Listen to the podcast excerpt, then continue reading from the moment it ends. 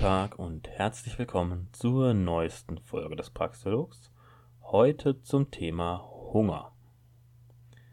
Hunger ist immer noch ein großes Problem auf der Welt. Wir hatten aber eine sehr positive Entwicklung.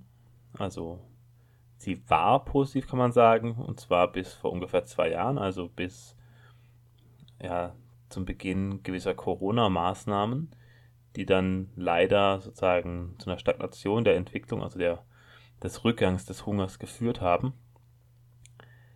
Ähm, aber es ist auf jeden Fall technisch möglich, den Hunger in einer überschaubaren Zeit komplett auszumerzen, weltweit. Es wird auch gerne dem Kapitalismus angehängt, dass eben Leute hungern, weil der Kapitalismus eben angeblich nicht in der Lage ist, die Leute mit Essen zu versorgen. Wobei man aber sagen muss, dass es eben gerade der Kapitalismus ist, der Menschen mit Essen versorgt. Und ohne diesen Kapitalismus waren die Menschen weniger versorgt mit Nahrung. Und jetzt ist sozusagen die Ausbreitung von Nahrungsmärkten über die gesamte Welt ist im Endeffekt der, die Ursache dafür, dass der Hunger rückläufig war und auch, dass die Vielfalt an Nahrung weltweit, die die Menschen eben zur Verfügung haben, zugenommen hat. Also man, ihr müsst natürlich nur mal in den Supermarkt gehen in Deutschland. Ihr könnt in jedem beliebigen Supermarkt eine Vielfalt an äh, Nahrungsmitteln bekommen. Natürlich in großen Läden gibt es mehr Auswahl als in kleinen, aber selbst in irgendeinem Netto kriegt man verschiedene Gemüsesorten und also sehr viele verschiedene Nahrungsmittel. Und diese Vielfalt, die hatten wir früher so gar nicht. Es war nicht normal. Und Hunger ist insofern vor allem ein Problem, weil ähm, es natürlich zu Unterernährung und zu Mangelernährung führt und damit auch zu verschiedenen Erscheinungen, verschiedenen ähm, ja, Krankheiten oder ähm, geringeren Ausbildungen gewisser äh, ja, körperlicher Eigenschaften. Also man zum Beispiel ist so, dass man eben, es gibt Studien, die, die legen nahe, dass eine Mangelernährung oder eine Unterernährung ähm, die Intelligenz äh, einschränkt. Also das heißt, die Menschen können ihr Potenzial gar nicht ausschöpfen. Sozusagen ist es allein schon ihr, also ihr Gehirnpotenzial sozusagen. Dann natürlich sind die Leute geschwächt. Das heißt, sie können, sie werden sie, sie, sie bleiben kleiner, sie werden also nicht groß, äh, also halt von der Körpergröße, die sie erreichen. Sie haben, können nur schwer Muskeln aufbauen und so weiter. Und natürlich gibt es dann irgendwelche Hautkrankheiten und so weiter. Da gibt es sehr viele Sachen, die dranhängen. Und wenn Menschen hungern, dann ist natürlich die Nahrungsbeschaffung zusammen mit der Beschaffung von Wasser ist das oberste Ziel. Das heißt, andere Handlungen werden zurückgestellt und können kaum oder gar nicht durchgeführt werden.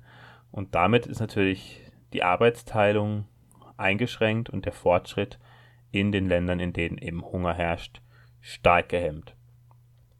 Wenn es dann auch darum geht, dass sozusagen von der Hand in den Mund gelebt wird, dass es eben jeden Tag geht es nur darum, sozusagen genug Essen zusammenzusuchen für sich und für die Familie, dann haben auch keine Möglichkeit, irgendwie was anzusparen und Kapital aufzubauen. Und damit auch natürlich auch keine Möglichkeit, Wohlstand aufzubauen in den entsprechenden Ländern. Und damit sind diese Menschen in ihrer Situation gefangen. Und wir haben eben eine extrem eingeschränkte Weiterentwicklung. Die Menschen werden untergehalten. Das ist auch eine berechtigte Kritik, die eben von links kommt, oft. Also, dass die Menschen eben in Entwicklungsländern zum Beispiel unten gehalten werden. Ähm, das ist auch so. Die Frage ist aber, woran das liegt. Und es wird halt gerne im Kapitalismus in die Schuhe geschoben. Das macht aber wenig Sinn, weil ein äh, Kapitalist möchte sozusagen so viele Kunden wie möglich. Der möchte seine, also, wenn es jemand Nahrung herstellt, dann möchte er die an so viele Menschen wie möglich verkaufen. Und eigentlich sind es eher irgendwelche ähm, Einfuhrbeschränkungen, Zölle und so weiter, die dafür sorgen, dass äh, gewisse Nahrungsmittel zum Beispiel nicht in diese Regionen geliefert werden, die in denen eben gehungert wird. Dann hat man auch natürlich, da komme ich nachher noch dazu, dass in diesen Regionen das auch zu wenig Nahrung angebaut wird, in denen gehungert wird. Vielleicht sind da auch zu viele Menschen für das Land, also vom, vom klimatischen her, was das sozusagen wie viele Menschen da an dieser Stelle ernährt werden könnten, technisch, gesehen. Das sind alles so Faktoren, die äh, da mit reinspielen. Und wir haben ja diese Behauptung der Malthusischen Falle, dass eben die Erde nur eine gewisse Zahl an Menschen ernähren könnte. Und das waren, also das, der Malthus, ich weiß nicht, der hat 16 oder irgendwas, glaube ich, gelebt, oder 17, also ich nagelt mich nicht fest, ich weiß den genauen Zeit nicht, Zahl müsste ich jetzt nachschauen. Auf jeden Fall ist es schon eine Weile her. Und der hat eben behauptet, dass die Erde circa eine Milliarde Menschen ernähren könnte. Diese Zahl ist natürlich schon lange überschritten und zwar ähm, im Jahr 1800 hatten wir ungefähr eine Milliarde Menschen auf der Erde und heute, äh, 2022, jetzt im September, wo ich das aufnehme, haben wir ziemlich genau 8 Milliarden Menschen auf der Erde. Das heißt, wir haben eine Verachtfachung der äh, Menschheit in 220 Jahren. Das ist sehr viel, das ist auch ein extremes Wachstum im Vergleich zu den Raten der Vergangenheit. Und dennoch äh, überleben diese Menschen. Und es ist auch so, dass der Hunger eben von über 90, 95 Prozent, die unter absolut, absoluter Armut gelebt haben im Jahre 1800, äh, heute leben halt äh, unter 10 Prozent in absoluter Armut. Das hatte ich auch beim Thema Armut schon angesprochen. Und das ist auch mit Hunger äh, stark korreliert. Was sehr logisch ist, weil die Leute ja äh, irgendwie was brauchen, also Geld oder irgendwas brauchen, um es gegen Nahrung zu tauschen. Und jemand, der wenig hat, kann natürlich auch wenig gegen Nahrung tauschen. Wir hatten in dieser Zeit, also diese Verachtfachung war nur möglich, weil wir einen extremen technologischen Fortschritt hatten.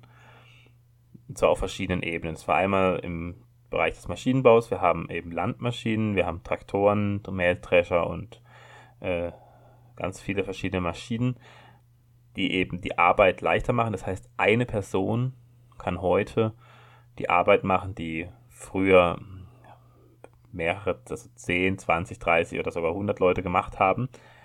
Das ist heute möglich. Wir haben sogar mittlerweile schon teilweise ähm, per Funk äh, automat automatisch fahrende äh, Landmaschinen. Das heißt, da braucht man nicht mal mehr Leute, die die Landmaschinen fahren, sondern das sind dann einfach Mähdrescher oder Traktoren, die ja einfach entlang einer vorgefertigten Route über irgendwelche Felder fahren. Das ist gerade ähm, in Gegenden, wo die Felder riesig sind, wie zum Beispiel im mittleren Westen der USA oder auch in, ich glaube in Russland gibt es auch solche Felder.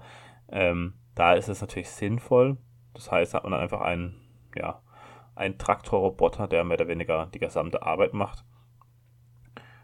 Und das ist natürlich ein hoher Kapitaleinsatz, aber dafür ist es dann eben so, dass man dann eben wenig menschliche Arbeit braucht. Das ist ein Faktor, also die Landmaschinen. Dann ein weiterer Faktor ist ähm, der Kunstdünger und dann noch die Züchtung und die Gentechnik. Also Züchtung betreibt der Mensch schon sehr lange. Also das, seit der Sesshaftwerdung des Menschen hat es auf jeden Fall angefangen mit der Züchtung von verschiedenen Getreidesorten. Und da wurden die äh, Menschen immer besser. Die haben halt sozusagen die Pflanzen selektiert mit den größten Samen und haben dann die weiter gepflanzt und so weiter. Und dann hat sich mit der Zeit so entwickelt, dass wir eben verschiedene Getreidesorten haben, die deutlich größere Samen haben als die verwandten Gräser, die eben relativ kleine Samen haben. Also wenn ihr mal über eine Wiese lauft und so einen typischen Grashalm euch anschaut und die Samen, die der hat, die sind winzig im Vergleich zu irgendwelchen Weizenkörnern oder Hafer oder was auch immer. So, und früher haben eben, also diese Arbeitsersparnis äh, ergibt sich eben durch diese drei Faktoren, also einmal eine Züchtung, Kunstdünger und durch die Landmaschinen vor allem, dass wir eben, wir hatten früher eine riesige Mehrheit der Menschen, die in der Landwirtschaft gearbeitet hat und heute sind es eben nur noch ein bis zwei Prozent im Schnitt, zumindest in den Industrieländern. In den Entwicklungsländern arbeiten noch viel mehr Leute in der Landwirtschaft. Aber das Potenzial ist natürlich auch dort gegeben. Und wir haben eben dadurch sehr hohe Erträge. Ich möchte auf einzelne Sachen davon ein bisschen nochmal genauer eingehen. Einmal auf den Kunstdünger. Ich bin ja äh, Chemielehrer, das heißt, es ist auch ein äh, Gebiet, wo ich mich auch ein bisschen auskenne. Der ist natürlich essentiell, weil Pflanzen brauchen Stickstoff, um äh, zu wachsen und vor allem um Proteine zu bilden.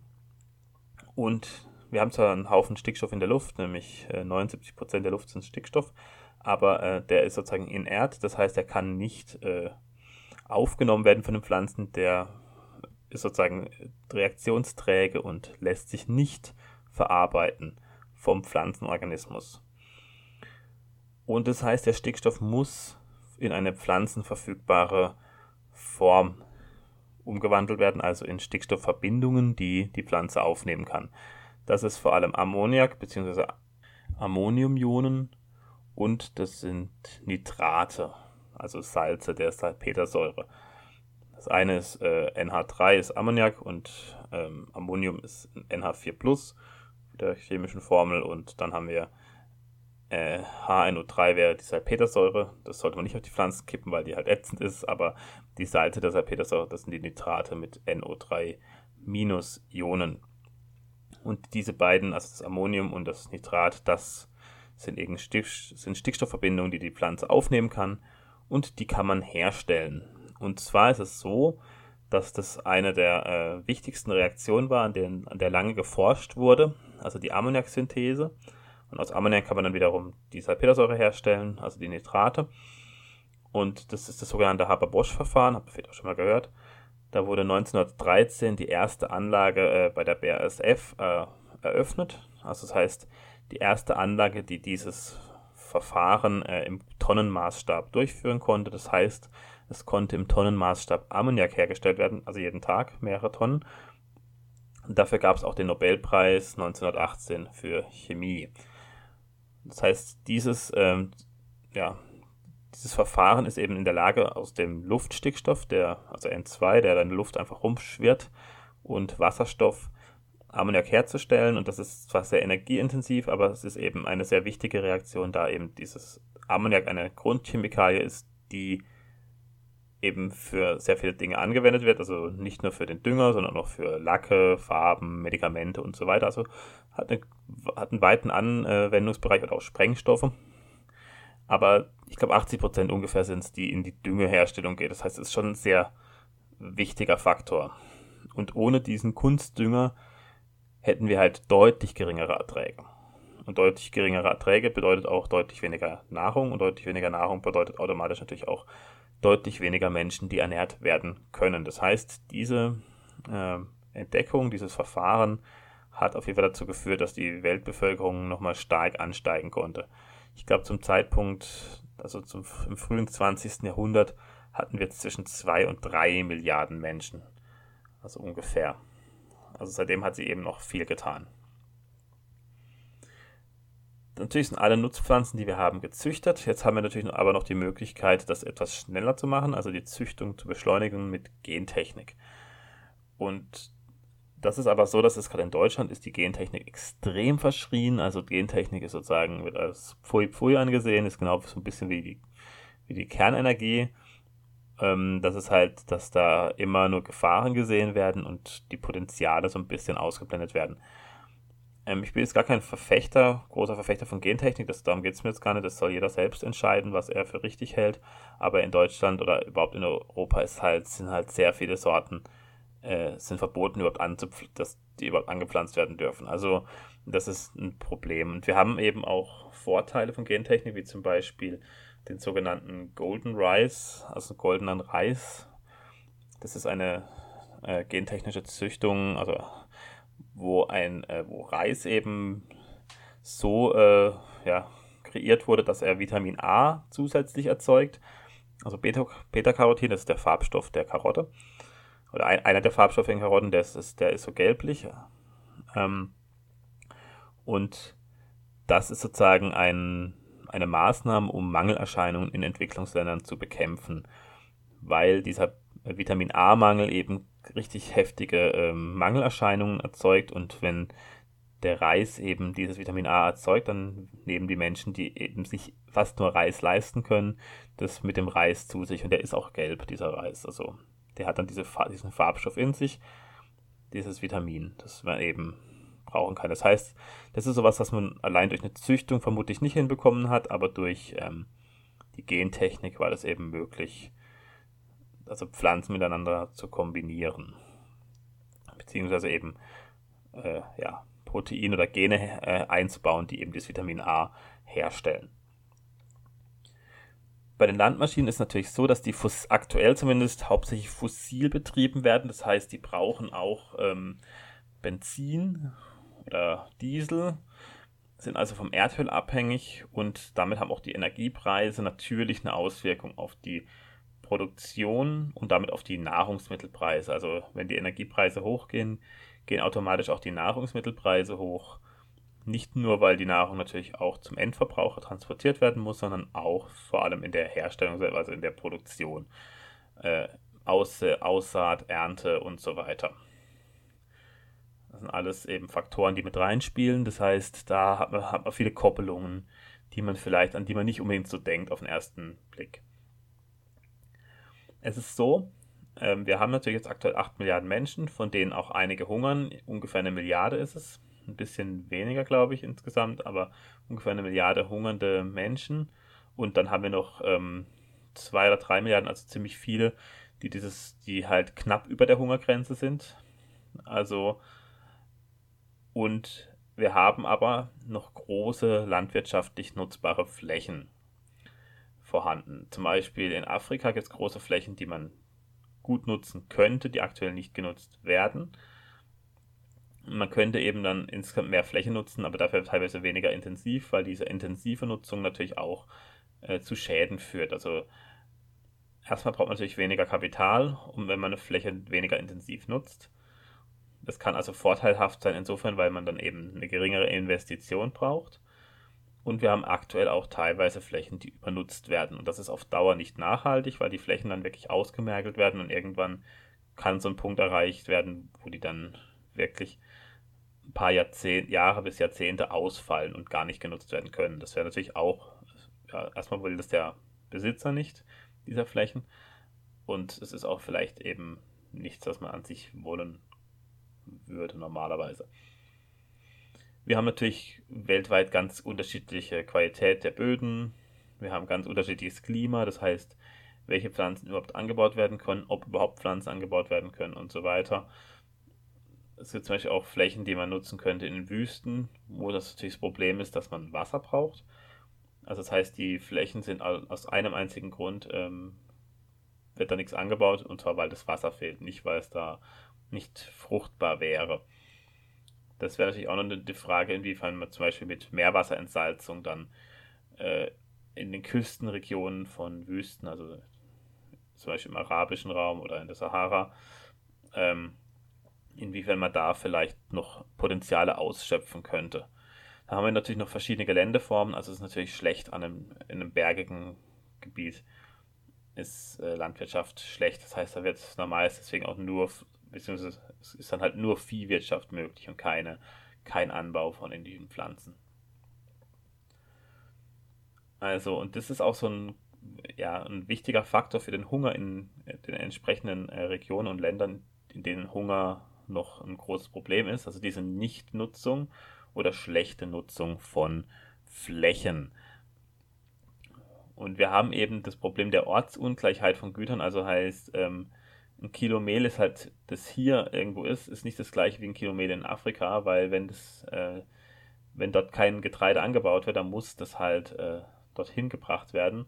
Und oft ist das halt natürlich ein äh, finanzieller Faktor. Das heißt, dann irgendwelche ähm, ja, Linken würden sagen, ja, dann muss das halt dahin gebracht werden. Schön und gut, aber es muss halt trotzdem jemand zahlen, weil wenn jemand jetzt sozusagen tonnenweise Nahrungsüberschüsse hat, dann äh, kostet es ihn Geld. Also erstmal will er dafür was haben. Das ist klar, weil er, die Produktion hat Geld gekostet, also hat er was rein investiert. Und auch der Transport in ein Land äh, kostet Geld. Das heißt, das ist alles, das sind alles ähm, Kosten. Und wenn die nicht gedeckt werden, dann wird es halt nicht gemacht. Also es geht halt, die, man kann nicht von Leuten verlangen, dass sie sozusagen ihr Essen, also ihre, ihre Güter verschenken und dabei oder halt äh, dabei einen Minus machen und das wird auf Dauer dann bedeuten, dass dann ein Betrieb äh, oder halt irgendein Unternehmen, das, äh, was sowas macht, ja, Konkurs gehen würde, weil es sozusagen Verluste hätte, die nicht ausgegleicht werden, ausgeglichen werden können. Und deswegen ist auch diese Forderung eben ein bisschen ja, mit Vorsicht zu betrachten. Dann haben wir natürlich dadurch eben eine starke Aus Abhängigkeit vom Ausland. Das haben wir aber auch in Regionen, die eben eher kalt sind, zum Beispiel in Island, Norwegen, auch in Kanada gibt es eben viele Sachen nicht Das heißt, auch da muss, äh, müssen teilweise manche Nahrungsmittel zugekauft werden. Also ich glaube, Island ist so ein Beispiel, die haben sehr wenig, muss es selber anbauen können, weil es ist einfach, ja, ich habe ja ein paar Gewächshäuser, die sie mit, äh, mit Erdwärme, also mit Geothermie heizen, aber mehr haben die nicht. Also da ist halt, da ist halt einfach nicht das Potenzial da, da Großlandwirtschaft zu betreiben. Und da muss eben viel zugekauft werden, das ist dadurch auch teuer. Und eben diese armen Länder, ähm, der globale Süden, wie es so gern genannt wird, die können das äh, teilweise halt nicht äh, leisten. Deswegen ist es sinnvoll, eben vor Ort die Nahrung anzubauen und das ist eben in vielen Fällen noch gut möglich vom, von den Flächen her. Dann haben wir natürlich, äh, wenn wir diese Abhängigkeit vom Ausland haben, haben wir natürlich auch Preisschwankungen. Da wird dann gerne auf die bösen Spekulanten geschimpft. Aber die Spekulation ist eigentlich gar kein Problem, weil Spekulanten halten nur ähm, Überschüsse im Endeffekt zurück. Also wir haben sozusagen jetzt Getreide und dann ähm, spekuliert jemand, dass der Getreidepreis eben aufgrund was, klimatischer oder anderer Bedingungen steigen wird. Das heißt, er kauft halt Anrechte von, was ich, 20 Tonnen Getreide und dann hat er eben entweder er hat recht und der Getreidepreis steigt und er hat einen Gewinn gemacht oder er hat Unrecht und der Getreidepreis sinkt und er macht einen Verlust. Das heißt, die Spekulation ist nur dann eben überhaupt erfolgreich, wenn es wirklich sozusagen, wenn diese Vorausschauung da ist, dass es zu einem Mangel kommen könnte. Und wenn dieser Mangel dann da ist, dann ist sozusagen, hat er das zurückgehalten. Das heißt, er, er hat darauf spekuliert, dass das Getreide jetzt eben nicht früh genutzt werden sollte, sondern erst später. Und dann ist es eben noch da in irgendwelchen Lagerhallen und kann dann an den Mann gebracht werden. Das heißt, es ist eigentlich gar kein dadurch wird nicht mehr oder weniger produziert. Das ist eben nicht der Fall. Die Ernte ist natürlich auch von ganz vielen Faktoren abhängig.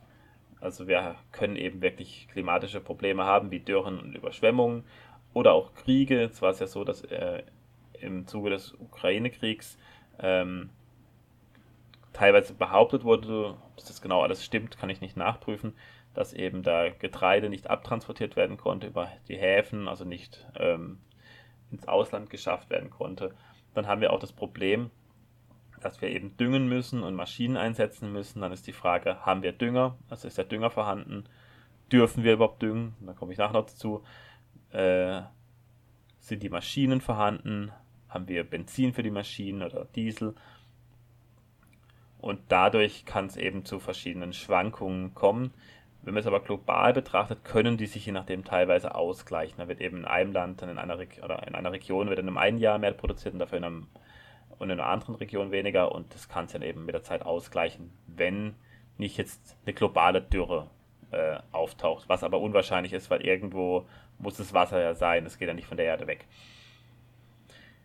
Aktuell haben wir jetzt eben zum Beispiel in der EU den Fall, oder auch in, das war jetzt auch in Sri Lanka das Problem wegen den Unruhen, dass wir viele Richtlinien haben durch die Regierung oder durch Institutionen, also auch zum Beispiel die EU eben und die Staaten selbst und die regulieren eben die Landwirtschaft. Das heißt, die geben einmal vor, welche Pflanzen angepflanzt werden dürfen, welche Sorten sozusagen. Also zumindest bei größeren Flächen kann es teilweise sein, dass dann eben nicht alles erlaubt ist also zum Beispiel, dass gentechnisch veränderte äh, Pflanzen nicht erlaubt sind in der EU. EU. Dann die Maschinennutzung, äh, wie stark der, der, ja, die Flächen beansprucht werden dürfen durch Maschinen. Da gibt es überall Vorgaben. Die Düngung, also wie stark gedüngt werden darf. Und diese Grenzwerte für Düngung sind eben aktuell in der EU so gering, dass eben die Ernten auch zu gering ausfallen. Beziehungsweise, das wurde es eben gesagt, das war dieses Jahr der Fall. Das habe ich jetzt von mehreren Stellen gehört, ob das, wie, inwiefern das genau alles stimmt. Wie gesagt, ich kann es nicht nachprüfen, ich bin kein Landwirt.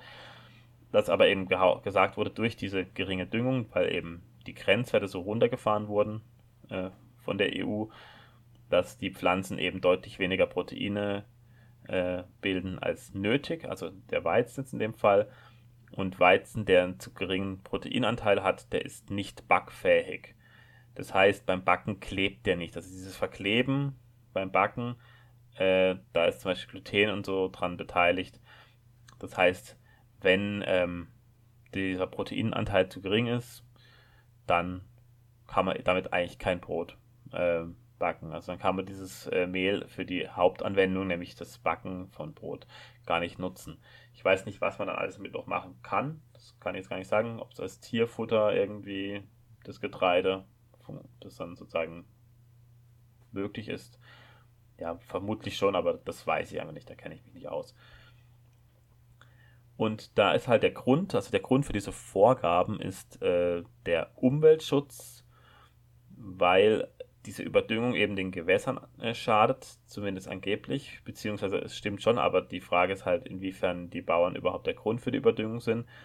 Dann wird äh, durch diesen hohen Nitratgehalt im Grundwasser, dadurch werden andere Pflanzen teilweise geschädigt oder verdrängt. Und es ist auch der Klimaschutz, weil nämlich die Düngemittel in der Herstellung sehr energieintensiv sind und auch die ähm, ja, der Sprit für die Landmaschinen. Das ist natürlich auch so eine Geschichte. Das heißt, es sind alles so Gründe, die da reinspielen, die im Endeffekt den Bauern gerade zu schaffen machen. Und dadurch ist aber eigentlich ein Nahrungsmangel vorprogrammiert, weil wenn man eben die Bauern nicht machen lässt und sozusagen die Ernte deutlich geringer ausfällt als normal und das eben großflächig sozusagen, also wenn man es die EU betrachtet, dann haben wir automatisch natürlich geringere Ernten und geringere Ernten bedeutet auch geringere Menge an Nahrung, die vorhanden ist für die gleichbleibende Menge an Menschen. Und da ist halt die Frage, ist das Dummheit, ist das Absicht? Wer hat davon Vorteil? Und es gibt eben diese Malthusianer, die eben der davon ausgehen, dass wir viel zu viele Menschen auf der Erde sind. Oder die zum Beispiel den Mensch als Virus ansehen, der die Erde befällt und der die Erde zerstört, die wir müssen zurück zur Natur, die Crows und so weiter. Und das Problem ist halt, dass diese ganzen Ideologen oder Ideologien eigentlich in ihrer Konsequenz ähm, mit einer Bevölkerungsreduktion einhergehen. Also das heißt, die müssen in ihrer Konsequenz eigentlich die Bevölkerung der Erde reduzieren. Und auch das, das soll dann auch sozusagen zu einer besseren Kontrolle führen. Und das ist eben die Folge einer vorgeschobenen Weltrettung. Das heißt, wir müssen jetzt die Welt retten, ist sozusagen die Behauptung. Und dafür müssen wir alles andere, alles zurückfahren. Aber dass dann die Konsequenz davon eben ist, dass wir Hunger haben werden, und zwar äh, großflächig, äh, das wird sozusagen gerne ausgeblendet, weil es sozusagen, äh, ja, könnte ein ungutes Gefühl bei den äh, Wählern mehr oder weniger verursachen. Aber es ist trotzdem die logische Konsequenz, weil wenn wir weniger Essen produzieren, haben wir halt auch weniger Essen. Und das ist dann eigentlich logisch, weil ja, weniger Essen für gleich viele Menschen kann äh, nicht so gut gehen. Und dann ist jetzt eben die Frage in diesem Zusammenhang, werden größere Vorräte angelegt? Also machen irgendwelche Regierungen das? Also gibt es jetzt sozusagen staatlich, jetzt in Deutschland, ich weiß es nicht, äh, Lager, wo Getreide gelagert wird in großen Mengen für Notfälle? Ähm, Natürlich kann jeder individuell Vorräte anlegen, also das sogenannte, das, äh, sogenannte Prepping eben, dass man guckt, dass man sich im Keller äh, eindeckt mit Konserven, mit äh, Nudeln, mit Mehl, mit Reis, mit so Dingen, die eben gut halten, die trocken sind, die lange halten oder eingemacht sind. Inwiefern können die Menschen sich selbst versorgen, also inwiefern haben Menschen die Möglichkeit, äh, sich einen kleinen Garten äh, anzulegen und da zumindest ein bisschen was also sich ein bisschen mit Gemüse zu versorgen. Das ist auf dem Land natürlich tendenziell besser möglich als in der Stadt. Das heißt, die Landbevölkerung hat da einen Vorteil tendenziell gegenüber der Stadt. Aber das sind natürlich alles Sachen, die auch individuell eben ja, von den einzelnen Menschen gemacht werden müssen für den Fall. Und natürlich, wenn wir jetzt im Winter irgendwie Nahrungsprobleme haben, da ist auch äh, gerade nichts im Garten, was man essen könnte sozusagen es muss dann halt schon vorher geerntet worden sein und eingemacht worden sein. Das heißt, ist, diese Vorbereitung ist ein ganz wichtiger Faktor. Und wir hatten ja eigentlich diese echt grundsätzlich sehr positive Entwicklung in den letzten Jahrzehnten. Aber jetzt kommt es eben zu einer Trendumkehr und die ist halt leider politisch induziert. Also es waren einmal die Corona-Maßnahmen und jetzt sind es noch eben diese äh, die Growth äh, ja, Anstrengungen, die da teilweise auch äh, international bzw. supranational angestrengt werden oder angestoßen werden, die aber eigentlich gar keinen so großen Rückhalt in der Bevölkerung haben, sondern eher ja, so einer kleinen Gruppe, die medial sehr laut ist, äh, vorbehalten ist und die, ja, die haben sozusagen eh ihre Schäfchen im Trockenen, weil das sind meistens Leute, die äh, sehr gut verdienen und ähm, beim Staat angestellt sind und eben eigentlich sehr sichere Jobs haben, also zumindest noch sehr sichere Jobs. Und das ist natürlich echt ein Problem. Also was wird es denn bedeuten, wenn wir jetzt wirklich einen heftigen Nahrungsmangel hätten, also eine große Hungersnot? Also natürlich einmal werden die Nahrungsmittelpreise richtig anziehen. Das ist ja eh aktuell schon so durch die Inflation zu, äh, zu beobachten. Aber wir hätten dann eben richtig stark ansteigende Nahrungsmittel an, äh, Nahrungsmittelpreise. Es könnte auch dazu kommen, dass eben in dem Zusammenhang das Geld sowieso an Wert verliert. Das haben wir auch noch die Inflation, die wir aktuell haben. Das ist also möglich, dass die Menschen dann gar nicht mehr Geld haben wollen, sondern äh, Tauschhandel wieder betreiben würden gegen Güter. Dann ist die Frage, was wird angenommen? Vielleicht eben Dinge, die als wertvoll angesehen werden, wie Silber und Gold, wie es eben auch früher im ähm, ja, Zeiten der Inflation, äh, der Hyperinflation war. Dann ist auch die Frage, ja, gibt es andere Sachen, die getauscht werden können oder irgendwie Dienstleistungen und so weiter. Also gibt es jetzt einiges geben, was eben dazu kommen könnte. Dann haben wir natürlich äh, Unruhen, die sich dadurch entwickeln würden. Wir haben einmal natürlich eine Unzufriedenheit bei einer Rückstufung, also wenn eben Menschen eigentlich es gewöhnt sind, Essen zu haben oder zumindest, das haben wir sich so in den letzten Jahrzehnten aus dem Hunger rausgearbeitet hatten und jetzt wieder zurückgestuft werden, das wird eben zu Unruhen führen. Dann haben wir auch natürlich in den Industrieländern, wo jetzt äh, Hunger gar nicht mehr bekannt ist, wird es auch auf jeden Fall ähm, zu Unruhen kommen. Die Frage ist halt nur, wie, wie stark sind die, also wie stark werden die Menschen wirklich auf die Straße gehen, werden sie sich doch mit ihrem Schicksal abfinden, weil sie ideologisch so eingeschworen werden. Dann wird natürlich der Alltag allein auf die Nahrungsfindung oder den Nahrungserwerb ausgelegt äh, werden. Die Menschen werden geschwächt sein, es wird ein Kapitalverzehr, äh, zu einem Kapitalverzehr kommen und zu einer starken Umverteilung von Menschen, die keine Nahrung haben, zu Menschen, die Nahrung haben. Und auf jeden Fall wird eine Entwicklung und die Menschen an sich, die Menschheit an sich würde um Jahrzehnte zurückgeworfen, vermutlich. Es wird auf jeden Fall zu heftigeren Konflikten kommen, Konflikte um Nahrung, Plünderungen, möglicherweise sogar Jagd auf Haustiere und dann im absoluten Extremfall könnte es sogar zu Kannibalismus kommen. Das gab es ja in Deutschland zum Beispiel auch während dem Zweiten Weltkrieg, gegen Ende des Kriegs. Da gab es äh, teilweise äh, Kannibalismus, dass eben Leute, die ja, erschossen wurden, tot waren, wenn nichts zu essen da war, dass die dann gegessen wurden. Das kam vor, es war jetzt nicht häufig, aber es, es war durchaus, äh, gibt es diese Geschichten in manchen Familien und das heißt, es kam dann schon vor. Und ich denke halt, man sollte es nicht drauf ankommen lassen, ähm, diesen Hunger herbeizuführen. Aber der politisch-mediale Zeitgeist ist eben leider ideologisch sehr festgefahren. Ähm, es wird, könnte sehr, äh, mit einer sehr hohen Wahrscheinlichkeit zu einem neuen Anlauf zum Sozialismus kommen, ähm, wenn eben dieser Pfad, der aktuell politisch gefahren wird, äh, nicht verlassen wird. Dann wird es eben zu einer Katastrophe kommen und wir werden wieder Hunger haben. Ähm, ich möchte es natürlich nicht, ähm, aber ich habe es auch nicht in der Hand, was passiert, weil eben leider gerade sehr viel rumgepfuscht wird in Bereiche, wo die Leute, die pfuschen, äh, wenig Ahnung haben und die Leute, die ähm, Ahnung haben, entweder nicht laut genug äh, sozusagen sich wehren, beziehungsweise eigentlich werden deren Stimmen teilweise medial unterdrückt. Also da ist eher das Medienkartell dann sozusagen das Problem, weil diese Stimmen sind da, wenn man sie hören wollte, aber sie werden eben jetzt gerade zumindest in einem Mainstream nicht gehört. Und das ist natürlich ein Problem.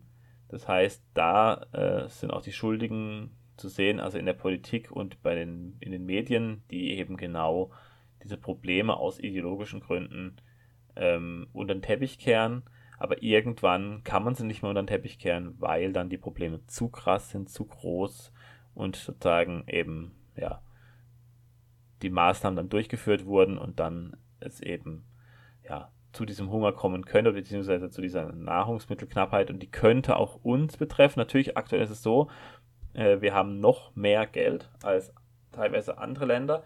Das heißt, wir können dann die höheren Preise eher bezahlen und können sozusagen den Armen äh, die Nahrung äh, wegkaufen, was allerdings auch äh, moralisch gesehen etwas äh, kritisch zu bewerten ist, weil man nämlich selber damit verantwortlich ist, dass die Preise viel höher sind.